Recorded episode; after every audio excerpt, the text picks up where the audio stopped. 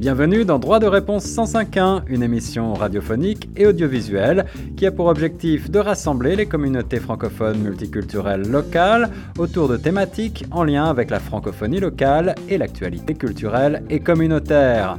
Cette initiative est rendue possible grâce au Fonds canadien de la radio communautaire. Pour participer à nos débats ou à nos quiz droit de réponse 105.1 ou pour plus d'informations, veuillez appeler le 416 599 2666 ou écrivez-nous à direction à commercial choqfm.ca. Eh bien, bonjour à toutes et bonjour à tous. Vous êtes sur les ondes de Choc FM 105.1, la radio communautaire francophone de Toronto. Ici Guillaume Laurin avec pour cette nouvelle émission droit de réponse des invités prestigieux aujourd'hui. À mes côtés, en virtuel, autour de cette table virtuelle, nous avons, la, la joie d'accueillir notre ami le professeur Norman Cornett qui nous euh, invite à découvrir ou redécouvrir une euh, écrivaine, un monument, devrais-je dire, de la littérature canadienne contemporaine, féministe, poète, romancière, essayiste, c'est France Théoret qui est à nos côtés également autour de cette table aujourd'hui à l'occasion de la sortie de son dernier ouvrage, Patriarcat, dont on va parler plus abondamment dans quelques instants. Et euh, pour assurer également ce débat et ces questions au féminin, j'ai également le plaisir euh, de vous introduire notre journaliste Nathalie Salmeron sur les ondes de Choc FM. Bonjour mesdames et bonjour monsieur professeur Cornette. Euh, je vais euh, tout d'abord laisser la parole au professeur Cornette pour peut-être introduire justement euh, ce dernier roman de Madame France Théoret, Patriarcat, aux éditions Le Mac. Oui, alors d'abord, oui, il s'agit bien de Patriarcat, le MEAC, éditeur, et je précise que c'est indiqué au tout début, non pas roman, mais récits. Et d'ailleurs, docteur France Théoré et moi, on en parlait hier. Je lui ai posé des questions. S'agit-il, euh, est-ce que c'est de la fiction, c'est la non-fiction, est-ce que c'est autobiographique? Docteur Théoré, qu'entendez-vous pour le commun des mortels, le lectorat au sens euh, large? Qu'est-ce que c'est un récit?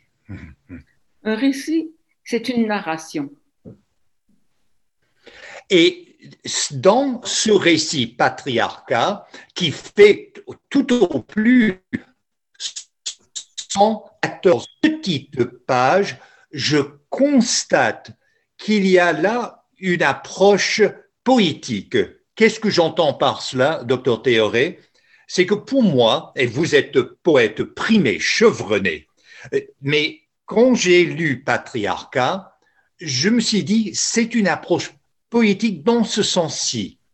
Il y a là une économie de moyens, dire le maximum avec le minimum. Et vous diriez quoi à cela, docteur Théoré? Je dirais que c'est très bien dit. Euh, c'est ce que j'ai souhaité faire. Mhm. Mhm. Alors, euh, raconter une situation qui est minimale mhm. avec en peu, en peu de pages. Mhm, mhm. Et euh, ce qui m'intrigue dans ce récit patriarcat, chez Leméac l'éditeur, euh, je, vais lire une, une, seule phrase euh, qui m'a interpellé. Euh, à la page 19, je tentais sciemment de nier ce que je voyais. Je commettais une erreur. Et à travers ce récit, j'ai l'impression en tant que lecteur que vous vouliez vous départir de ce silence que, de rester silencieuse, c'est une erreur pour une femme, pour une écrivaine, pour une féministe. C'est tout à fait. Je suis une femme du silence. J'ai écrit un recueil de poèmes qui s'appelle La nuit de la muette. J'ai tendance à rester muette dans beaucoup de situations. Hmm. Et il vaut beaucoup mieux parler. Même si on se trompe. oui. Donnez voix à la femme qui est le personnage principal. Mais une chose, une, dirais-je, une stratégie, sinon une tactique d'écrivaine dans ce récit patriarcat, vous parlez à maintes et maintes reprises de Roger, le, mari, le père, euh, de la femme dont il est question surtout de, de l'adolescente. En fait, il s'agit d'abord de l'adolescence et ensuite comme jeune adulte, jeune femme. Mais à aucun moment, docteur Théoré, est-ce que vous nommez la mère Roger la, est la femme de Roger, ma mère. En quelque sorte, ai-je l'impression, comme lecteur, que la femme reste anonyme, sans nom, sinon effacée. Elle reste dans, sous l'autorité de Roger.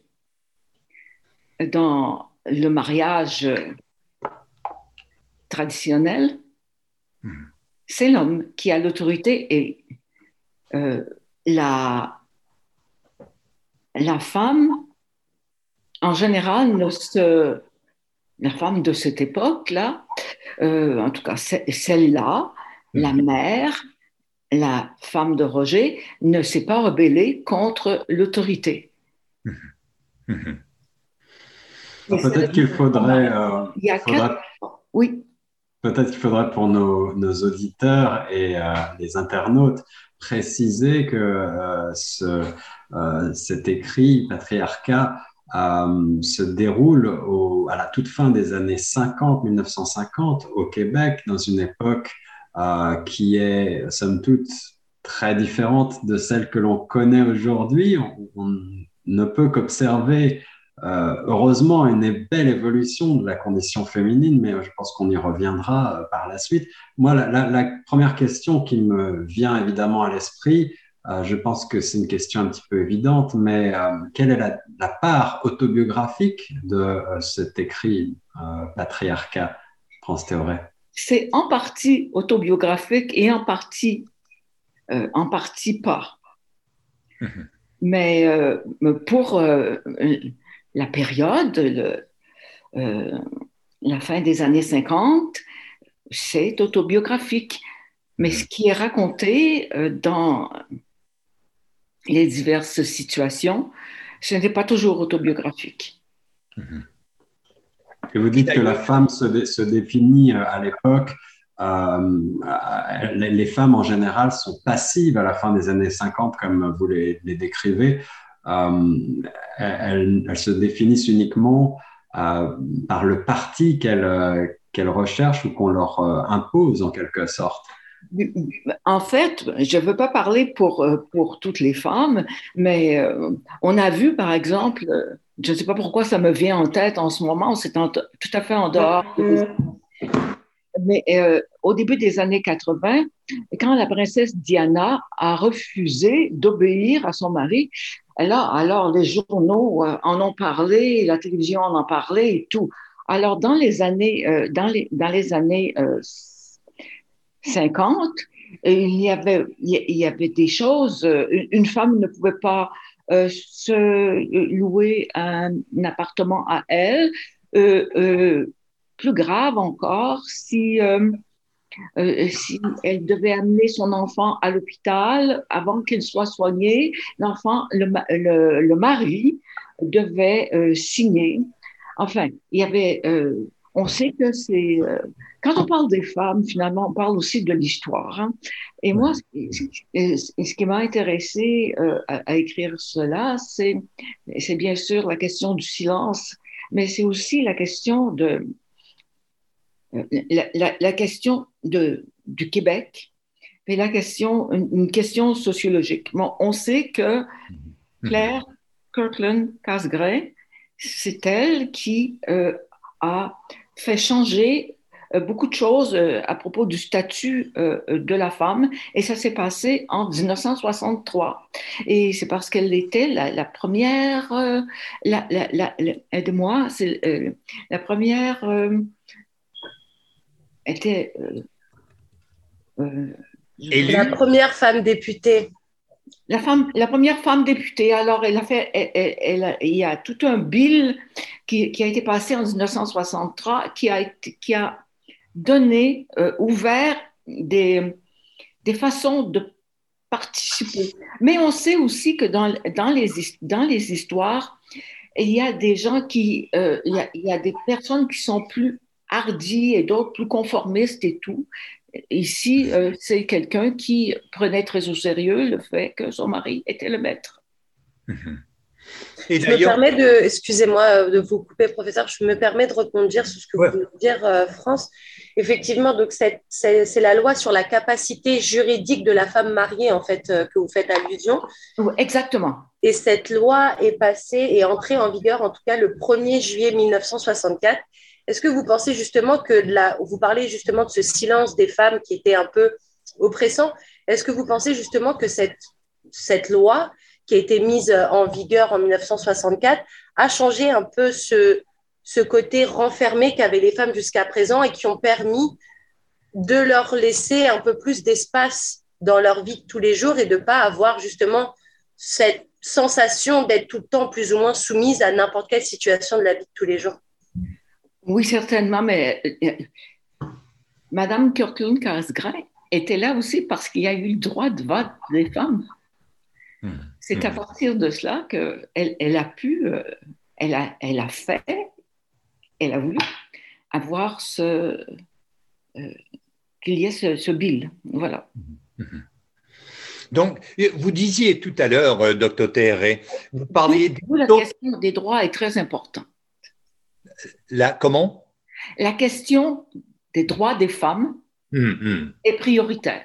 Hum, Et là, on mentionne 63, euh, 64, évidemment, on est au cœur de la révolution tranquille, qui est une révolution sociale, voire sociologique euh, au Québec. Donc, quand on voit ce contexte, ça nous aide à bien cerner le récit de, de patriarcat plus tard. Euh, et, vous parliez tout à l'heure des autorités. Et Roger est l'autorité.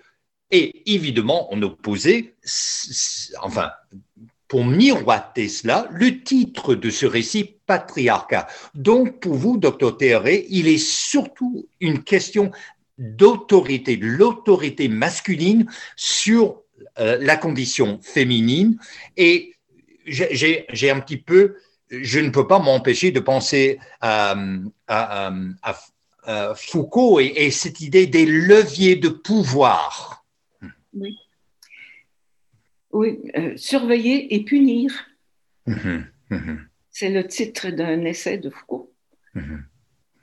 Et, Roger, le, mari, le père, euh, il est comme Dieu, il est omniprésent. il, est, sa présence est même oppressive. On se sent opprimé dans sa, dans sa présence. Et, il devient plus grande que nature alors que sa femme, la mère, elle devient de plus en plus petite, absente, sans voix.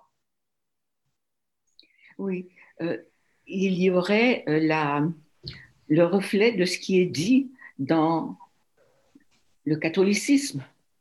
Mhm. Plus grand que nature, c'est l'image de Dieu. Mhm. D'ailleurs, bon, c'est ce qui était enseigné, que euh, le Père était à l'image de Dieu dans la famille. Ah oui, et il est clair et net. Allez-y. Et en fait, c'est pas euh, l'idée de ce patriarcat, c'est la question du mariage, mhm. de du mariage dans les années 50, euh, 60. et Et là, par rapport au mariage, c'est, on dit euh, que le père donne cette femme à cet homme. Donc, le mari aussi a l'autorité. Mhm. L'autorité qu'il a est déléguée à l'homme qui épouse cette femme. Mhm. Mhm. Oui. En effet, euh, avec patriarcat, on ne peut être que euh, confondu par le, conservatisme ambiant euh, dans ce Québec que vous dépeignez si bien à la fin des années 50, où, cette notion d'émancipation de la femme est, quasi absente. En tout cas, il s'agit, elle en est assez balbutiement. On a l'impression que c'est quelque chose de quasi impossible, mais entre, entre ce constat de la fin des années 50 et la situation actuelle, euh, ces, questions de patriarcat ou peut-être de, euh, de, sexisme, de machisme, de, misogynie, euh, quel est votre regard sur l'évolution de nos sociétés aujourd'hui après les grands mouvements qu'on a observés ces dernières années, MeToo, l'affaire Weinstein les grandes manifestations qui ont été organisées au Québec et euh, à Toronto et partout dans le monde, ce patriarcat que vous dénoncez, il s'exprime toujours, mais sous des formes différentes. On a l'impression que peut-être la société a évolué, mais qu'est-ce qui reste encore à faire? Vous l'avez dit vous-même, tout ce qu'il y a autour de, de MeToo n'est pas fait. Euh, Enfin, où se trouve le patriarcat aujourd'hui? Il se trouve dans le masculinisme? Hmm. Dans le masculinisme qui, euh, euh, qui est diffus en ce moment.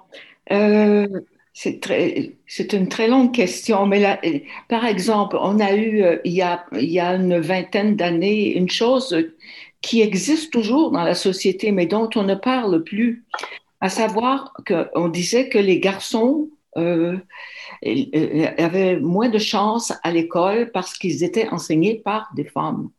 Ça, c'était très fort. Il s'est écrit des livres, on, en parlait à cœur de semaine. C'est la même chose aujourd'hui, mais on n'en parle plus.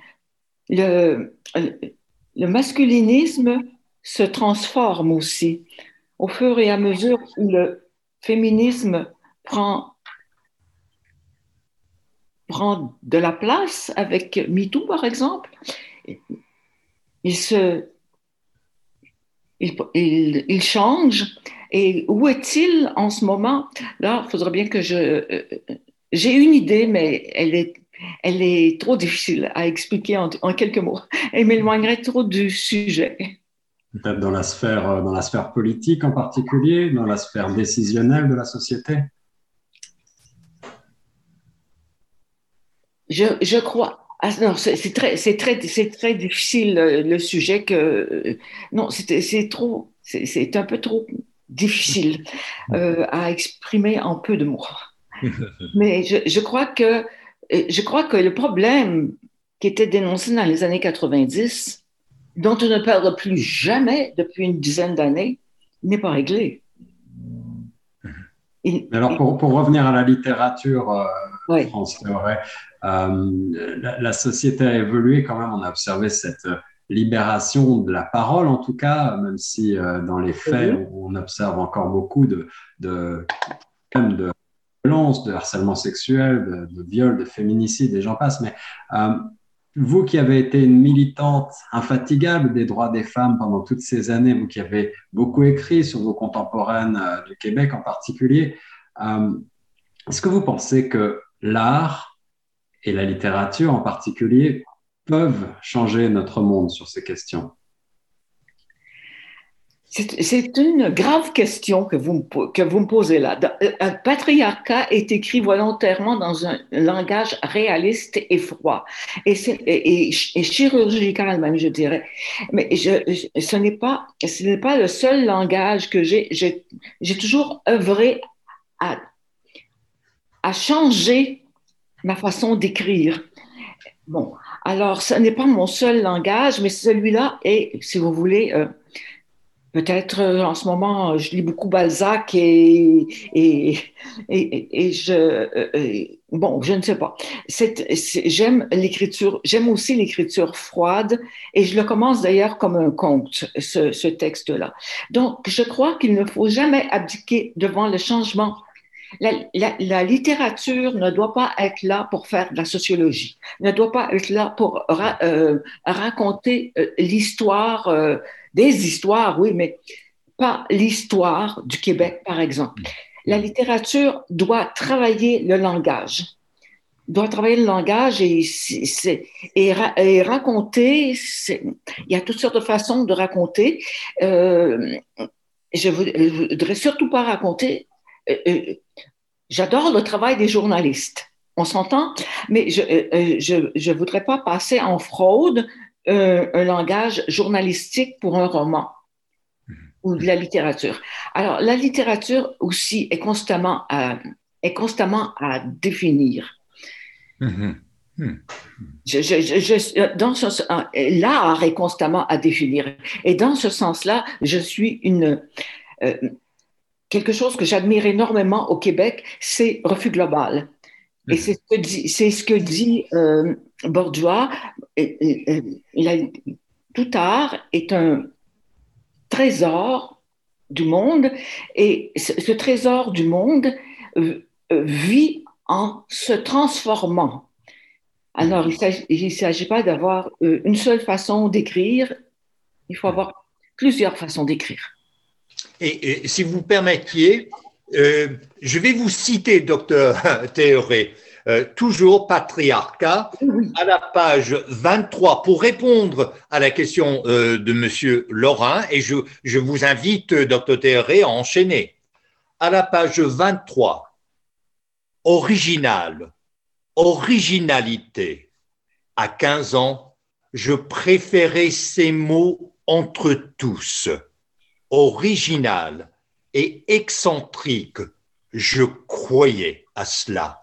Pas un phénomène, ni, un olibrius, plutôt le monde vu sur l'angle de l'esthétique, la vie comme une œuvre d'art. Oui, c'est ça, c'est l'art, c'est le désir de l'art.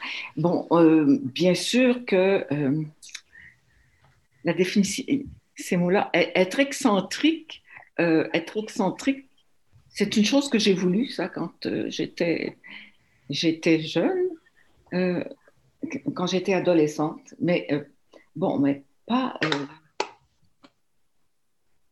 pas un olubrius, pas quelqu'un d'extravagant. Mais le, le, monde vu sous l'angle sous l'angle esthétique, c'est quelque chose qui est les langages différents, les, les, langages euh, dans leur spécificité et dans leur, euh, leur possibilité de changement. Alors pour élargir justement un petit peu le débat sur la littérature et sur la littérature canadienne peut-être, euh, moi j'ai une question qui me brûle les lèvres parce que une partie de notre auditoire est jeune et on se rend compte qu'il lit moins, il lit moins de littérature, en tout cas, il lit moins de romans, il lit moins euh, de littérature traditionnelle et encore moins de poésie peut-être. Euh, comment, à votre avis, redonner le goût, insuffler, réinsuffler cette passion de lire ou même peut-être d'écrire pour notre jeunesse au Canada? Vous savez, en ce moment, il y a beaucoup de renouveau dans la littérature. Et ça vient bien sûr des jeunes générations. C'est une chose qui me fascine. Et bon, alors, euh, chercher le nouveau, qu'est-ce qu'est-ce qui va être apporté de nouveau euh, On le sait, on le sait un peu par les œuvres, des, œuvres nouvelles, mais euh, je crois que c'est une chose qui m'étonne énormément. Vous savez, euh, il, se publiait euh, 25 ou 30 livres, je me, me souviens plus exactement du, du, nombre, du nombre, en 1970. Maintenant, il y a au moins 30 maisons d'édition. Alors, il y, a, il y a énormément de travail qui se fait dans la pensée, dans l'écriture, dans l'esthétique. Et euh, ça, ça euh, je, on, a toujours dit d'ailleurs que les jeunes ne lisaient pas. Et je sais pas pour vous contredire que je dis ça, mais c'est vrai, c'est vrai qu'on dit aussi que bon, il y, a, toujours eu ces problèmes, mais je crois qu'en ce moment, il y, a, il y a une ardeur par rapport à l'art que moi, je vois beaucoup. Alors, est-ce que peut-être les nouvelles technologies euh, qu'on dépeint parfois comme des concurrentes de l'art ou de la littérature seraient plutôt au contraire une sorte de, de, moyen de les promouvoir et de, de, les développer? Je pense que oui. Si on, si on, si on pense d'où on est parti, hmm. d'où on est parti et où on en est maintenant, c'est il y a, il y a, beaucoup, il y a beaucoup, il y a beaucoup plus. Et pour, pour euh, aller encore un petit peu plus loin ou plus largement, euh, j'avais une question sur votre vision de ce qu'est ou de ce que serait la littérature, une littérature proprement franco-canadienne. Est-ce que ça existe? Quelles en sont les caractéristiques selon vous? Euh, Franco-canadienne c'est comment répondre à ça? Euh, je, je, ne sais pas. Parfois, je suis très pessimiste par rapport à ça. Euh, je, voudrais que les... Euh, parce qu'il y a eu une, grande, un grand moment où tout ce qui était d'ici, on ne voulait pas en parler. On, on, on aimait parler de n'importe quel pays, de n'importe quel lieu, mais pas ici. Mais peut-être que vous posez la question, euh, les questions de l'identité, est-ce que c'est ça que vous pouvez poser comme question? Euh, Oui, identité, la, question euh, des, caractéristiques qui seraient propres à cette littérature, des caractéristiques liées à l'histoire du pays peut-être, liées à l'histoire, au fait que euh, on est un pays euh, relativement d'immigration assez récente, que le français a une place historique très importante malgré tout, euh, et qu'il il, s'est construit, et la culture et l'identité s'est construite peut-être en grande partie autour de luttes, autour d'opposition avec le monde anglo-saxon, et qu'aujourd'hui également le pays est enrichi d'autres cultures, de celles d'immigrants plus, plus récents venus des quatre coins du monde. Alors tout ça, euh, j'imagine que ça crée des caractéristiques très particulières, mais peut-être euh, ne sont-elles pas visibles dans la littérature, je ne sais pas. Je, pense surtout qu'elles ne sont pas... Euh, il y a certaines choses qui sont très fortes dans les points, dans, les différents dans les différentes problématiques. Mais je pense que cette problématique qu'on pouvait avoir dans les années 80 euh, ou 90 avec... Euh, euh, vous savez qu'à cette époque, je suis allée souvent dans l'Ouest canadien rencontrer les, les féministes. bon, mais là, les choses sont déplacées j'aurais beaucoup de difficultés. Je ne suis pas professeur et j'aurais beaucoup de difficultés à, dire qu'est-ce il y, a, des choses qui sont très importantes, mais j'ai pas l'impression, j'ai l'impression d'être sans être seul sur la, la question de, euh, l'histoire, euh, de la sociologie, de, l'observation du monde, du monde québécois, sans, sans être... Euh, je, me, je, je, ne suis pas certaine que ce soit, que ce soit un, sujet très important. Les questions de l'identité par rapport au monde, moi, le monde, c'est souvent ce que je lis. quant, au type d'écriture, la différence, c'est qu'il y a beaucoup de types d'écriture en ce moment.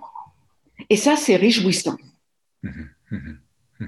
Et je me permets de, quand on parle de patriarcat, euh, les références géopolitiques, même topographiques, sont au, minimum, tout au plus, même le village où se passe la plupart de ce récit, on a Saint, trait d'union et la lettre C. On n'identifie pas le village. On mentionne de temps en temps, mais minimalement, Montréal et une fois ou deux Joliette. Ce récit a une portée universelle parce qu'il s'agit du monde de, du personnage principal, son monde intérieur, d'être pris dans un, engrenage, de, entouré d'autorité et comment véhiculer à travers cela. Donc, quand moi je l'ai lu, euh, je, vous avoue, je, l'ai lu d'un trait parce que mon identification, c'était avec l'état d'âme avec l'ambiance du récit, qui, qui me recevait, qui m'accueillait, entrer dans mon monde, entrer dans mon univers. Je veux que vous compreniez les enjeux de ma vie. Oui, c'est, je, sens, euh, il y a de ça. Euh, écoutez, moi, il y a, une, il y a euh, une citation d'une auteure lorsque je me rappelle cette époque, c'est une Américaine qui, euh, qui s'appelle Valérie Solanas. Hmm. Elle est, elle, elle, est née en 1936 et ce qu'elle écrivait, c'est ceci. Vivre dans cette société, c'est au mieux y mourir d'ennui.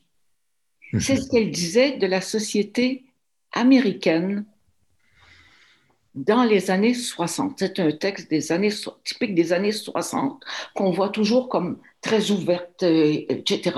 Ça, c'est un mensonge. C'est en fait, pour une femme, tout restait à faire. Bon, je, je donnerai euh, comme preuve le titre de trois romans et qui sont formidables euh, des années 60. Euh, alors, c'est, le titre, c'est Dis-moi que je vis. Mhm. Ensuite, c'est les, les, infusoires et les morts vivants. voilà ce qu'écrivaient les femmes mhm. Dans les années 60. Mhm. Les femmes euh, que j'ai bien connues et une vie encore. Bon. Alors, euh, c'était un peu la, c'était, c'était leur parole. Hmm. C'était leur parole. Alors, il n'y a pas de raison. Euh, le, les, ces grands mouvements d'ouverture, hmm. il a fallu qu'ils soient parlés avant hmm. d'exister dans la société rebondis sur les, sur les titres que vous venez de donner. C'est vrai que donc c'est des livres qui sont sortis dans les années 60. Ça respire pas la joie de vivre réellement. Donc, est-ce qu'on a, on a un petit peu l'impression que cette voix des femmes des années 60 qui s'exprime quand même d'une certaine manière a quand même cette tendance à garder un côté un peu pas négatif mais très sombre en fait c'est pas joie de vivre en fait non c'est très sombre c'est tout ces trois livres-là sont, sont très sombres. C'est Monique Bosco, c'est Madeleine Gagnon qui vit toujours. Et euh, la troisième, il aurait fallu, je, c'est, elle, elle est décédée depuis quelques années. Elle a son, un de ses derniers livres, ça s'appelle Béatrice vue d'en bas. Mais c'est une, une, excellente, euh, c'est une excellente romancière. Euh, je les ai lus, ça fait longtemps, mais ça dit très bien ce que, l'atmosphère de la vie des femmes dans les années 60. Michel Mello. Pardon? L'auteur euh, de Béatrice Vue d'en bas, c'est Michel Mello, je crois que c'est. Euh, Maillot. Mello. Michel Maillot. Oh, merci beaucoup. Je vous en prie, je vous en prie, France. Oui, je rebondis sur cette remarque et sur, ces, sur, ces, sur cette bibliographie sommaire que vous avez donnée pour nous. Est-ce que vous qui avez fait partie de, cette grande, de ce grand mouvement, cette grande euh, littérature dite féministe. Euh, moi qui viens de la vieille Europe, lorsque je, je pense à la littérature féministe, bah, c'est le nom euh, évidemment de Simone de Beauvoir qui arrive en premier à l'esprit, mais pas seulement, on pense parfois à des gens qui ont, qui ont eu euh, aussi un, qui ont marqué la société, qui ont fait évoluer la société, comme Françoise Sagan, pour euh, euh, justement peut-être davantage de liberté, d'émancipation et de joie de vivre, même si on pense à, un titre qui s'appelle Bonjour Tristesse, qui est, qui est aussi peut-être assez négatif. mais ce que je voulais vous demander, c'est si vous pensiez que au-delà de cette négativité, en quelque sorte, la, littérature féministe se, décrit toujours par euh, une position de lutte? Oh non, il y a, eu, il y a eu euh, des. Euh, je pense par exemple à Pauline Harvey, je pense à, Yolande Villemer, je pense à. il y a des le monde éclate. Mhm. Et aussi, d'une certaine manière, à, celle qui est si importante, le Guélion de Lucky Bersianic. Le. Guélion de Lucky Bersianic, c'est un, c'est un livre dans sa forme qui éclate beaucoup et qui, est très revendicateur, mais qui éclate de, de toutes les manières. Il y a plusieurs formes dans, dans cet énorme livre donc euh, des formes très éclatées. C'est pour ça que je dis qu'il faut jamais, euh, il, ne faut jamais céder sur l'aspect de l'art, la littérature, parce que c'est de là vient euh, une, complexité des voix, de la voix. Et, j'aimerais suivre, mademoiselle mentionnait les, romans, que c'était pas euh, des romans de joie. Euh, C'était pas la joie de vivre. Euh, et je cite encore Patriarcat. Euh, ici, la page 60, vous, vous, écrivez, France Théoré, ce qui m'arrivait maintenant s'adressait à une autre qui m'était inconnue donc, souvent dans ce récit, là, la question de la joie de vivre, elle est vraiment euh, au cœur du récit.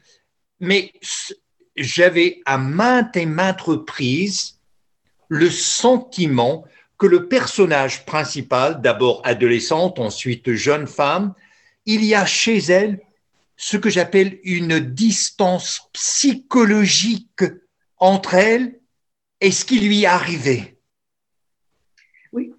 Euh, oui. Euh, l'idée que lorsqu'on est perdu, on cherche à prendre une distance et par la distance, il y a observation. Et dans l'observation, euh, il y a de nouveaux mots lorsqu'on est capable de les atteindre, ces mots-là. Mmh. Mmh. Mmh. Et peut-être, mademoiselle, euh, vous êtes très patiente, vous pourriez peut-être euh, profiter de l'occasion de poser encore d'autres questions ou commentaires. Ouais, moi je me demandais, parce que forcément j'ai un point de vue plus, plus récent en fait sur cette question de féminisme. Moi j'ai une trentaine d'années, donc forcément j'ai grandi en, voyant, en constatant malgré moi ces évolutions en fait.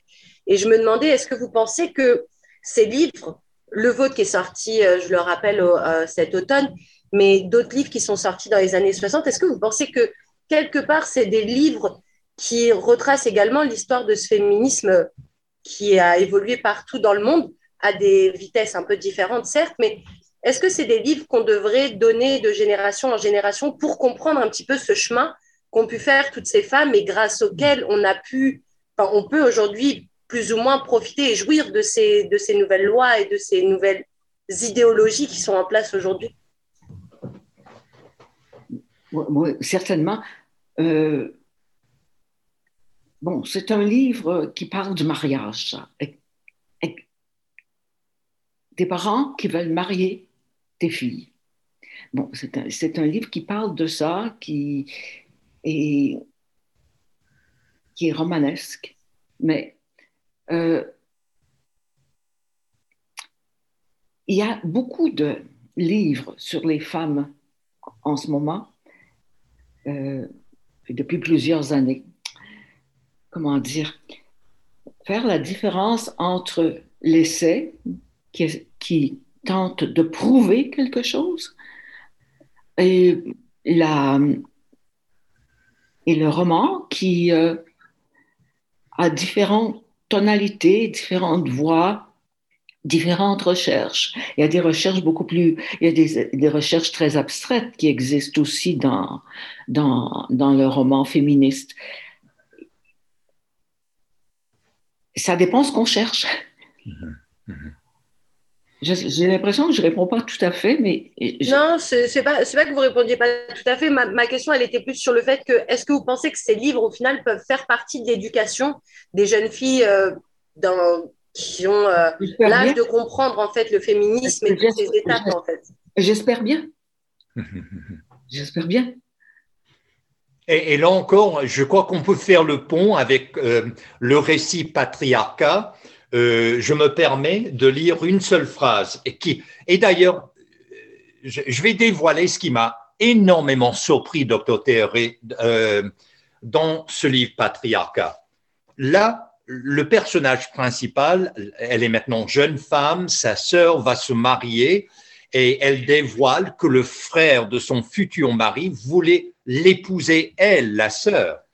Alors, le, personnage tente d'expliquer la situation et voici la phrase à la page 61.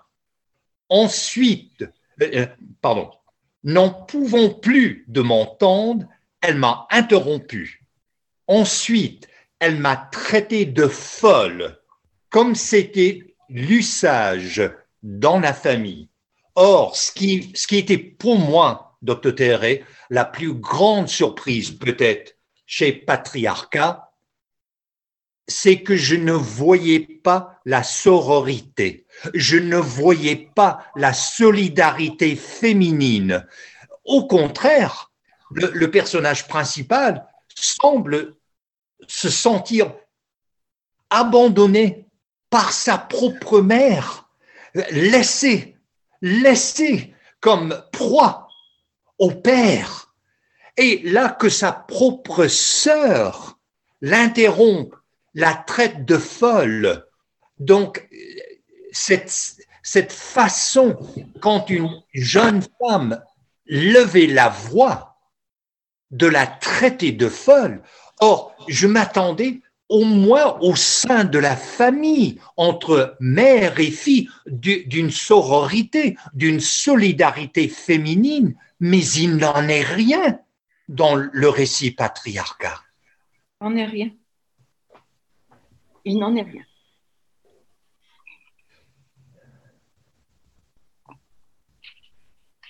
Il n'en est rien et le,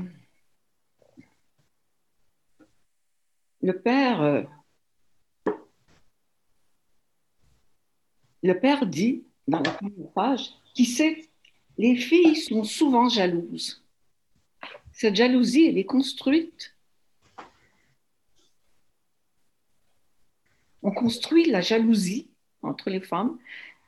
Euh, la fameuse phrase euh, Le plus grand ennemi d'une femme, c'est une femme. Mhm. C'était une chose qui était. Euh, c'était une phrase classique. Vous savez, docteur Théré, il y a quelques semaines. Dans mon féminisme, je m'excuse. D'accord. Dans mon, dans mon féminisme, je donne beaucoup de place à l'amitié, à, la, à la solidarité, à la sororité, mais euh, à l'amitié entre femmes. Je trouve que, bon, euh, on, on peut, dans ce que je suis en train d'écrire en ce moment, on peut se, se construire soi-même dans, dans l'amitié entre femmes. Mhm. Et je semble comprendre par patriarcat que la sororité, la solidarité féminine, elle n'est nullement acquise. Vous avez parfaitement raison. J'ai trouvé ça même désarmant. Il y a quelques semaines, euh, ici, euh, chez Choc FM, on avait une entrevue dialogique collective avec des femmes sur la question d'un documentaire à pleine voix. Et c'est justement le directeur général de Choc FM, Monsieur Guillaume Laurin, qui a insisté qu'on soit entouré de voix féminines. Donc, vous savez, en tant que spécialiste en sciences des religions, l'instant qu'on propose qui peut avoir une certaine réconciliation entre féminisme et l'islam, Wow, j'étais il y a une semaine avec des spécialistes en sciences des religions. Pour ces spécialistes, c'est un non-sens. Donc, je voyais très bien que cette solidarité, elle est, comme vous dites, à construire. Je pense que c'est pas quelque chose qui se passait que dans les années 50 euh, et 60, avant que toutes ces lois euh, pour la cause des femmes se mettent en place. Je pense que même à l'heure actuelle, euh, c'est quelque chose qui est difficile à mettre en place. Vous l'avez très bien dit. Le, le pire ennemi d'une femme est une femme. Je crois que c'est ça la phrase que vous venez de dire. Oui, c'est ce que euh, j'ai entendu longtemps, toute ma vie, mais pas avec le féminisme. C'est quelque chose en fait qui est quelque part un genre de fil rouge qu'on a toute sa vie en fait. Et après, c'est à, chacune de, de, ces femmes de savoir à quel moment ces, anciennes idées un peu patriarcales, justement, ont leur place et à quel moment il faut mettre en avant d'autres choses, en fait. Parce que je pense qu'au contraire, une société où, où les femmes se serrent les coudes et, sont à l'écoute les unes des autres, parce qu'on a chacune des problématiques différentes en fonction de là où on, vient, également notre histoire, notre religion, effectivement, des choses qui nous impactent aussi. Donc, être ouvert sur le monde et pouvoir entendre d'autres histoires de femmes, se lier à leur cause ou pas, parce que chacun après est libre de, de ses choix personnels, mais je trouve que c'est vrai que mettre en place une solidarité féminine, ça prend du temps, malgré toutes les avancées qu'on ait pu avoir à l'heure d'aujourd'hui. C'est vrai que c'est quelque chose qui prend du temps et qui prendra malheureusement ou heureusement, je ne sais pas, mais encore beaucoup de temps parce que c'est aussi une histoire de confiance, de compréhension chacune euh, les autres en fait de nos histoires, nos points de vue, nos perspectives aussi différentes. Donc, je pense que c'est un travail qui prendra encore quelques années, malheureusement. Ça s'appelle la désaliénation. Hmm. OK. en tout cas, la désaliénation, être aliéné au patriarcat, se désaliéner du patriarcat hmm. avec la sororité, tout ça. Oui, oui, Merci beaucoup pour, euh, pour vos commentaires, vos points de vue et pour ce beau débat dans l'émission euh, Droit de réponse sur les ondes de choc FM 105.1. Je vous rappelle, chers auditrices et auditeurs, que nous avions euh, pour plaisir aujourd'hui d'avoir pour invité France Théoret pour parler de ce nouveau roman publié chez Leméa Collection La Petite Blanche, Patriarcat. Euh, un court roman, un court récit euh, très puissant sur euh, l'emprise du patriarcat traditionnel au Québec et qui nous a permis de lancer tout un tas de réflexions sur notre société, sur cette notion de patriarcat, sur la place des femmes dans notre société encore jusqu'à aujourd'hui, d'hier à aujourd'hui. je vais faire un petit tour de table virtuel pour vous demander à toutes et à tous si vous avez un mot de la fin pour nos auditeurs. J'en ai un. Euh, vous avez mentionné, docteur Théoré, de à quel point Roger, le tout-puissant euh, mari, père, à quel point il a établi une concurrence entre les femmes, que ce soit sa femme, que ce soit ses filles. Et ce qui, j'ai l'impression quand vous mentionnez l'autorité masculine et le patriarcat, c'est que l'homme dans ce récit, a su instrumentaliser sa femme, instrumentaliser ses filles. Est-ce que c'est ça le cœur du patriarcat? C'est certainement l'un des cœurs. Certainement, absolument. Merci, France Théoret. Merci beaucoup d'avoir été notre invité sur les ondes de chaque FM aujourd'hui. Merci à vous. Merci Nathalie. Je vous en prie. Merci pour ton aide.